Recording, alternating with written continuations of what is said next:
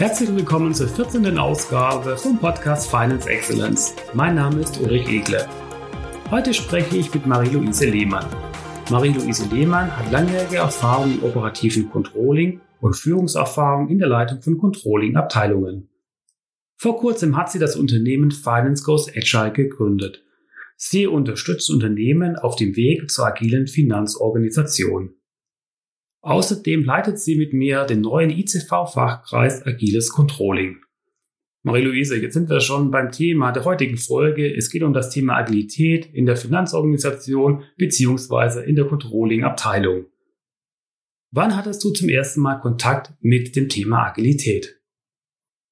Ja, also Uli, erstmal herzlichen Dank, dass ich heute hier sein darf. Ich freue mich, an dem Podcast teilzunehmen das erste Mal Erfahrung mit agilen Methoden. Oh, das liegt schon ganz, ganz weit zurück. Ich glaube, das ist mindestens so sechs, sieben Jahre her. Und die Erfahrung habe ich gar nicht selber gesammelt, sondern die hat mein Mann gesammelt. Und ich saß sozusagen daneben, wenn er abends berichtet hat von seinen Scrum-Teams und wenn er mir erzählt hat, wie sie dort zusammenarbeiten. Und darüber ist das Interesse auch für mich gewachsen, mich damit auseinanderzusetzen, was ist das eigentlich? Weil ich relativ schnell gemerkt habe, es ist halt nicht nur Methode, sondern auch vor allen Dingen Mindset. Also wie will man miteinander arbeiten?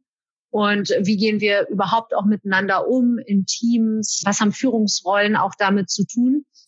Und ich habe dann angefangen, relativ viel zu lesen zu dem Thema, unterschiedlichste Bücher, können wir vielleicht auch nochmal in den Show Notes verlinken, so ein paar Highlights, die ich sehr kenne, also auch so im Bereich Psychological Safety und generell auch so dieses Thema, wie wollen wir in Zukunft miteinander arbeiten. Das hat mich total interessiert und ich habe aber auch gemerkt, dass das gar nicht universell nur für IT oder Softwareentwicklung äh, einsetzbar ist, sondern halt auch sehr, sehr gut für Finanzabteilungen. Und als ich dann das erste Mal selber Leitungserfahrung auch übernehmen durfte, habe ich gedacht, okay, das ist halt auch ein Mindset, mit dem ich gerne steuern möchte und ich würde auch gerne versuchen, einzelne Methoden zu übernehmen. Und das habe ich dann auch gemacht. Das heißt eigentlich, die, die agilen Impulse, die kamen eigentlich am, am Küchentisch. Jetzt habe ich viel darüber gehört, äh, wie das in der IT gut funktioniert. Und jetzt, lieber Ehemann, zeige ich dir mal, das funktioniert auch in der Finanzabteilung. Ja, genau. Also so, so kann man das ganz gut zusammenfassen. Also es gab dann auch noch so andere Impulse aus dem Unternehmen, dass ich einfach gemerkt habe, okay, das Projektmanagement beschäftigt sich auch mit diesen Themen. Die Sprinten, also haben sozusagen abgesteckte Zyklen, in denen sie arbeiten, wo sie ganz klare Ziele sich auch setzen. Und ich habe halt auch gemerkt, Mensch, die Methode ist halt auch unglaublich oder die Methoden sind unglaublich effektiv und sie machen halt auch noch Spaß. Also sie haben auch so ein bisschen das Kind in mir geweckt und wenn man dann so einzelne Visualisierungsthemen sich auch aneignet oder sich auch überlegt, wie kann man Wissen transportieren, wie kann man gemeinsam lernen, das macht ja auch unglaublich viel Spaß. Und auch da hatte ich das Gefühl, dass wir initial so im Finanzwesen erstmal relativ weit weg sind von diesen Themen. Ne? Also vom Flipchart zu stehen und Themen zu entwickeln oder mit solchen Sachen wie mit Lego zu arbeiten, um eine gemeinsame Problemvorstellung zu bekommen oder auch eine gemeinsame Vision. Aber ich habe gemerkt, dass das doch wirklich in der Praxis auch sehr, sehr gut funktioniert und auch total viel Spaß macht. Und wir reden ja auch immer wieder über dieses Thema Mindset, auch im Controlling-Kontext. Und es ist definitiv so, dass sich das positiv auf den Mindset und auch auf die Motivation der Mitarbeiter auswirkt beispielsweise in der Produktentwicklung, da ist ja das Thema Agilität eigentlich schon gang und gäbe. Aber jetzt gerade in der Finanzabteilung oder der Controlling-Abteilung, ich glaube, das ist durchaus mit Herausforderungen verbunden, die Leute da abzuholen. Warum soll ich meinen Jahresabschluss, den ich seit zehn Jahren eigentlich immer gleich mache, den auf einmal jetzt agil angehen? Und damit sehr häufig ist das Thema ja Mindset verknüpft oder ein agiler Mindset. Wie kriegt man denn eigentlich den in die Köpfe der, der Mitarbeitenden? Was hast du da dir da überlegt? Wie bist du da vorgegangen? Also ich glaube, Mindset ist nichts, was man in Köpfe reinkriegt oder was man auch sozusagen extrinsisch in Mitarbeiter reinbekommt, sondern ich glaube, dass erstmal per se jeder Mitarbeiter morgens motiviert zur Arbeit geht und sein Bestes eigentlich auch tun möchte, um am Unternehmenserfolg teilzunehmen. Viele Mitarbeiter identifizieren sich ganz, ganz stark auch mit ihrem Unternehmen und ja auch mit ihrem Job. Also das heißt, eigentlich ist da schon eine sehr hohe intrinsische Motivation vorhanden und die Rolle der Führungskraft ist am Ende ja eigentlich nur noch in Anführungsstrichen diese Motivation auch weiter am Leben zu erwecken oder am Leben zu halten und sie eigentlich auch nochmal zu beflügeln. Und das ist halt die Frage, wie schafft man das? Wenn man jetzt auf diesen Kontext zum Beispiel des Jahresabschlusses zurückkommt, ich habe häufig gemerkt in meinen Abteilungen, dass da schon eine hohe Frustration war, auch gerade was so dieses Thema betrifft, weil man einfach das Gefühl hatte, auch von den Mitarbeitern, und das kann ich von mir auch selber noch sagen, als ich das operativ umsetzen musste, man war sehr, sehr starr, in, in sehr starren alten Korsetts gebunden. Man hat eigentlich das gemacht, was seit gefühlt Ewigkeiten gemacht worden ist. Es gab wenig Innovation und auch häufig war so die Frage, ist das eigentlich so zielführend? Also leiste ich jetzt wirklich einen wertvollen Beitrag mit dem, was ich tue? Oder schaffe ich eigentlich immer mehr auch Diskussionen, wenn ich jetzt zu anderen Abteilungen komme und sage, ich hätte jetzt gerne mal die und die KPI oder die und die Kennzahl kommentiert?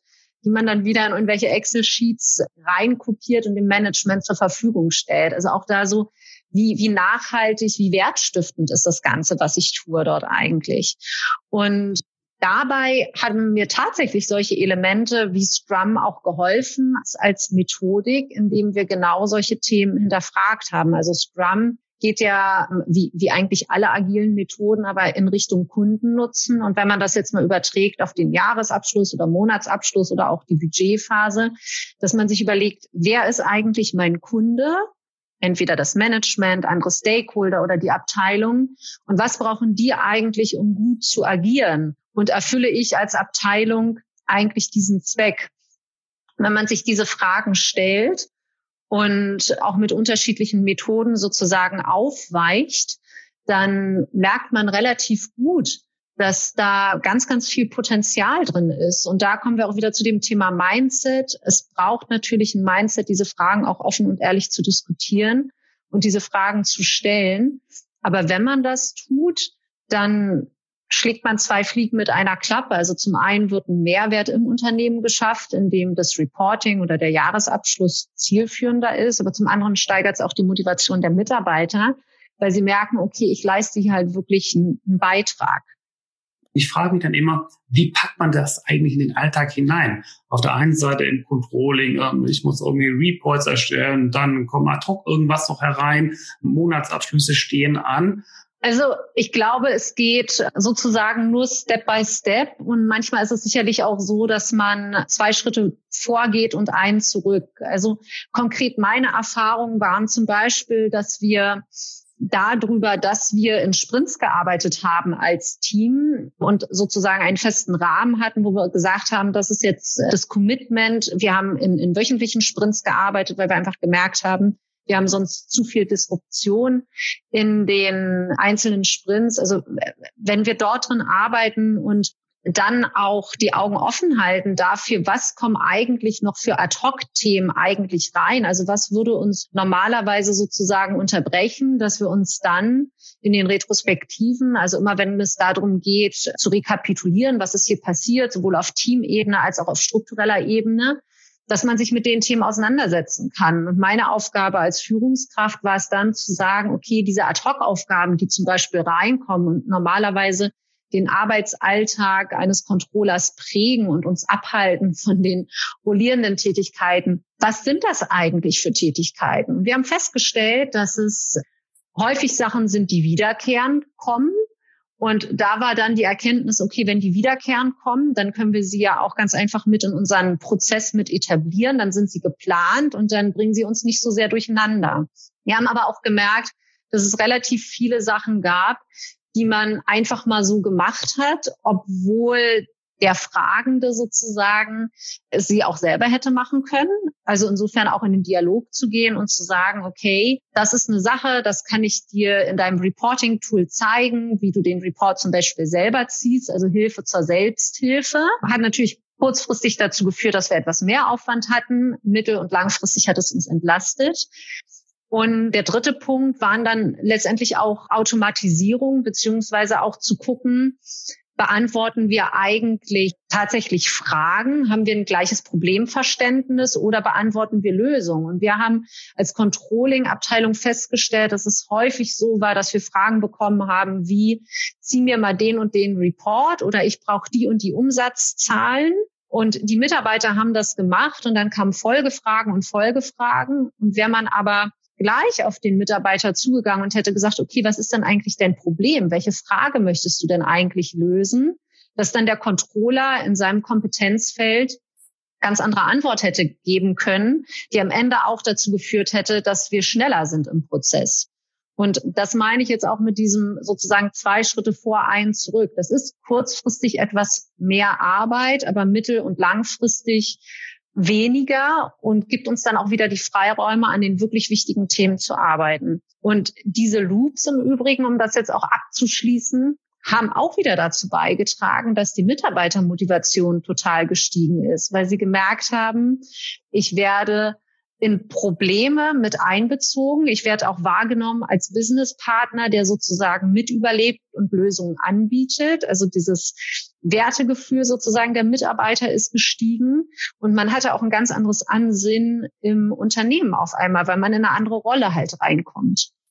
Du hast es schon ein paar Mal angedeutet, Mitarbeiter abzuholen, mitzunehmen auf dieser agilen Reise ist eine ganz, ganz wichtige Geschichte. Gibt es da Unterschiede jetzt beispielsweise vom Alter? Sind eher die Jüngeren bereit, diesen agilen Weg mitzugehen? Sind die Widerstände so klassische Schubladen denken eher bei den älteren Mitarbeitern sind da eher zurückhaltend? Was ist da so deine Erfahrung? Also ich glaube, es hat viel mit Persönlichkeit zu tun und gar nicht so sehr mit Alter. Vielleicht kann man sagen, dass je berufserfahrener Leute sind, umso mehr haben sie vielleicht gelernt, dass sie sich sozusagen in ihrem System anpassen und umso weniger offen sind sie dann, was, was jetzt Veränderungen betrifft. Aber ich glaube, das ist auch eine zutiefst menschliche Geschichte, da auch erstmal eine gewisse Skepsis zu haben. Und dann muss man ja auch sagen, ist das Thema Agilität ja auch so wie so ein weiteres Buzzword, was jetzt durch Unternehmen und auch durch die Medien gebracht wird so dass es auch sehr verständlich ist, wenn Mitarbeiter erstmal sagen, hm, wird da jetzt nicht gerade die nächste Kuh wieder durchs Dorf getrieben. Ich glaube aber, wenn die Führungskraft durch Vorleben zeigt, was das macht, dann schafft man Vertrauen und das ist ja etwas, was bleibt. Und das ist halt auch dieser große Kern des Mindsets im Unternehmen. Also wie wollen wir miteinander arbeiten? Das glaube ich, das schafft man nur über die Zeit und dann schafft man es auch Skeptiker zu überzeugen. Sicherlich nicht alle. Das ist kein sozusagen Eilheilmittel, aber ich glaube schon, wir alle wollen nett miteinander umgehen, wir wollen uns wohlfühlen, wir wollen gerne zur Arbeit gehen, da eine Infrastruktur vorfinden, die uns eine Sicherheit gibt, wo man keine Angst vor Fehlern hat, also wo man sich auch damit auseinandersetzt, zu sagen, Innovation funktioniert ja nur über Probieren. Und das kann halt auch mal sein, dass etwas schief läuft. Das kann halt auch sein, dass etwas vergessen wird oder dass etwas kolossal gegen die Wand fährt. Und dann zu sagen, ist es halt der Mensch oder ist es der Prozess? Also wie gehe ich auch als, als Team oder auch als Führungskraft in der Rolle mit solchen Themen um? Und ich glaube, das schafft man über die Zeit. Das ist kein Kurzfristthema. Das ist tatsächlich so, das Thema Agilität ist wirklich gerade ein Hype. Es gibt Konferenzen, es gibt sehr viele Bücher zu dem Thema, diskutiert darüber am Küchentisch. Was oftmals aber fehlt, ist dann so, ja, der konkrete Anwendungsfall, gerade auch in der Finanzabteilung, im Controlling. Hast du mhm. da vielleicht ein Beispiel, wo man da ansetzen könnte beim Thema Agilität? Also ich glaube, dass Controller sozusagen vom, vom Wesen her erstmal am ehesten in Richtung Methode gehen. Also sind ja sehr methodenaffin. Das heißt, dass man erstmal versucht, einzelne Methoden äh, zu nehmen, die vielleicht äh, auch eine operativ messbare Verbesserung der Gesamtsituation herbeiführen. Also das könnte zum Beispiel sein, indem man sich die Workflows anguckt, die man in der Abteilung hat und ähm, sie priorisiert nach Wichtigkeit. Das ist im Scrum zum Beispiel der Backlog, auch im Kanban arbeitet man damit, also sozusagen in der, in der Ausführung, in der Exekutive. Und dann an den wirklich wichtigen Themen anfängt zu arbeiten und nicht am sozusagen am niedrigst priorisierten. Aber auch zu erkennen, dass es halt nicht fünf Prio A-Themen gleichzeitig gibt, sondern halt ein Thema und das erstmal fertig zu machen und dann mit dem nächsten Thema anzufangen. Der Side-Effekt daran ist, ist, dass man relativ schnell auch von der Außenwahrnehmung merkt, okay, diese Abteilung produziert ja, ne? Also die liefert sozusagen Ergebnisse. Das ist aber am Ende die Methode. Dadurch, dass man, wie gesagt, an den priorisierten Themen arbeitet und diese priorisierten Themen entscheidet man in der Regel auch nicht als Abteilung selber, sondern je nachdem, wie die Organisation aufgebaut ist. Also wenn es jetzt noch starr hierarchisch ist, könnte man das halt auch mit dem direkten Vorgesetzten machen, dass man sagt, was sind denn eigentlich von unserer langen To-Do-Liste die Themen, die am höchsten priorisiert sind und baut dann die rollierenden Themen dort mit ein. Also da, das wäre sozusagen ein Effekt. Und darüber dann den, den Mindset sozusagen, ja, mit abzuholen, mit reinzubringen. Es kann aber auch sein, dass man zum Beispiel so anfängt, dass man sagt, man hat ein konkretes Projekt, Report-Optimierungen zum Beispiel. Und das ist auch so ein Thema, was häufig äh, sehr zäh ist in der Umsetzung oder oftmals auch scheitert. Und wenn man darüber nachdenkt, warum das scheitert, ist es häufig so, dass man gar kein gemeinsames Problemverständnis hat. Zwar ein Lösungsverständnis, also man möchte gerne einen Report, der kurz und knapp ist, der von den Anforderungen des Controllings leicht umzusetzen ist und der aus Sicht des Managements genau die Kennzahlen gibt, die es ermöglicht zu steuern. Und jetzt startet man in so ein Projekt und die Frage ist eigentlich gar nicht geklärt, was sind steuerungsrelevante Größen, was versteht jeder darunter, wie soll das visualisiert werden, wie oft soll sowas kommen. Also auch solche Kernelemente, beziehungsweise auch noch einen Schritt weiter vorne, haben wir überhaupt eigentlich alle Daten zur Verfügung? Wie leicht lässt sich so etwas umsetzen? Also dass man auch nochmal in das Problemverständnis reingeht und sagt, verstehen wir alle haben wir alle die gleiche Ausgangsbasis und haben wir das gleiche Verständnis davon, was wir hier erreichen wollen. Und auch da helfen wieder agile Methoden, zum Beispiel Lego Serious Play, indem man das Ganze einmal visualisiert.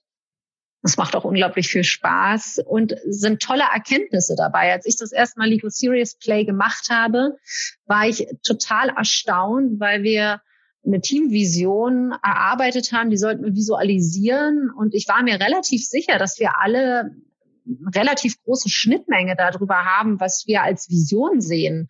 Und so war es auch. Also ich glaube, wir hatten so 85, 90 Prozent Übereinstimmung. Die Visualisierung, also die, die Ausarbeitung in Lego war aber komplett anders. Also konträre hätte es nicht sein können. Der eine hat in die Breite gebaut, der nächste in die Höhe, der eine hatte ein Raumschiff, der nächste hatte ein Speedboot. Also das war so unterschiedlich. Und da ist mir das erste Mal auch bewusst geworden, dass wenn wir uns nicht die Zeit nehmen, sowas auch nochmal zu besprechen, also auch in der operativen Umsetzung, dass es dann natürlich schneller scheitert, weil man einfach unterschiedliche unterschiedliche Erwartungshaltungen auch an das Ergebnis hat, schon rein visuell, obwohl wir über das Gleiche sprechen. Ja, da sind wir wieder beim Thema Mindset, beziehungsweise das wird okay, es gibt hier und da, es gibt Methoden, es gibt neue Methoden, die wir anwenden, die teilweise zu ganz überraschenden Ergebnissen führen. Was heißt das aber letztendlich dann aber auch für die Controlling-Organisation? Also meine Erfahrung ist, dass sich Organisationen in der Regel relativ lange in so einer Hybrid Situation befinden zwischen sozusagen hierarchisch und ähm, ganz agiler Organisation, die dann entweder holokratisch sind oder in solchen Bubbles angeordnet. Also der, der größte Teil der Zeit ist man eigentlich in, in so einer, in so einer Twitter-Position. Und ich glaube, jetzt spezifisch fürs Controlling, wenn man sich auch überlegt, mit Agilität anzufangen, ist es ganz gut, vielleicht erstmal mit einem Projekt zu starten und zu gucken, okay, wie funktioniert das eigentlich? Welche Methoden kann ich dafür nutzen? Das erste Mal Erfahrung zu sammeln, auch mit interdisziplinären Teams, dass man sich breiter aufstellt und dass man andere Abteilungen, auch anderes Know-how mit reinnimmt und auf dieser Basis sozusagen lernt und auch als Organisation oder halt auch als Abteilung lernt, was funktioniert für mich, was funktioniert vielleicht auch nicht. Und das ist halt auch sehr individuell und hat auch was mit dem Zeitpunkt zu tun. Also es kann auch einfach sein, dass bestimmte Sachen, die jetzt funktionieren, in der Zukunft nicht mehr funktionieren oder umgedreht, Sachen jetzt noch nicht funktionieren. Also das heißt, auch einfach immer mutig zu sein, mal zu probieren, zu gucken, funktioniert das, zu bewerten, und dann etwas anderes auszuprobieren. Das Wichtige ist, im Dialog zu bleiben. Das Wichtige ist, offen zu sein, transparent zu sein und das Ganze miteinander zu machen. Genau, also in der Regel würde ich sagen, im Projekt oder in einzelnen Abteilungen sozusagen die ersten Fühler ausstrecken und die einzelnen vorsichtigen Versuche und dann einfach machen. Ich stelle mir das vor, dass das für den Einzelnen durchaus eine Herausforderung ist, beziehungsweise so weitergedacht, so der Controller als Businesspartner ja, also was jetzt diese agilen Methoden betrifft, also die allermeisten agilen Methoden sind so gestrickt, dass sie relativ intuitiv und schnell erlernbar sind. Also Agilität zielt ja am Ende auf wirklich Effektivität und Effizienz ab, dass man sehr, sehr schnell produziert und sozusagen auch den Kundennutzen sehr schnell befriedigt. Da wäre es kontraproduktiv, wenn man jetzt äh, e ewig lange sich einzelne Elemente erarbeiten müsste. Also insofern, die meisten Methoden sind wirklich sehr schnell zu erlernen und sehr schnell umzusetzen und zielen halt darauf ab, dass möglichst viele Menschen beteiligt werden in diesen ganzen Prozessen. Und dabei helfen dann agile Coaches zum Beispiel oder im, im Scrum-Rahmen der, der Product Owner, der Scrum Master, der dann bestimmte Rollen sozusagen innehat, um da für die Effizienz zu sorgen was die Tools oder die Fähigkeiten sozusagen betrifft, also ich glaube, der Controller braucht trotzdem weiterhin das Know-how, was er sozusagen auch gelernt hat und auch das Handwerkszeug. Das ist ja nicht weg. Er muss lernen, es kurzfristiger einzusetzen. Wahrscheinlich muss er sich auch damit auseinandersetzen, wie kann ich diesen Unsicherheiten, die ich halt habe, diesen Komplexitäten begegnen, sind dann alle Methoden, die ich habe, Langfristplanung, Fünfjahrespläne wirklich noch zielführend, also auch im Sinne der Effektivität des Kundennutzens.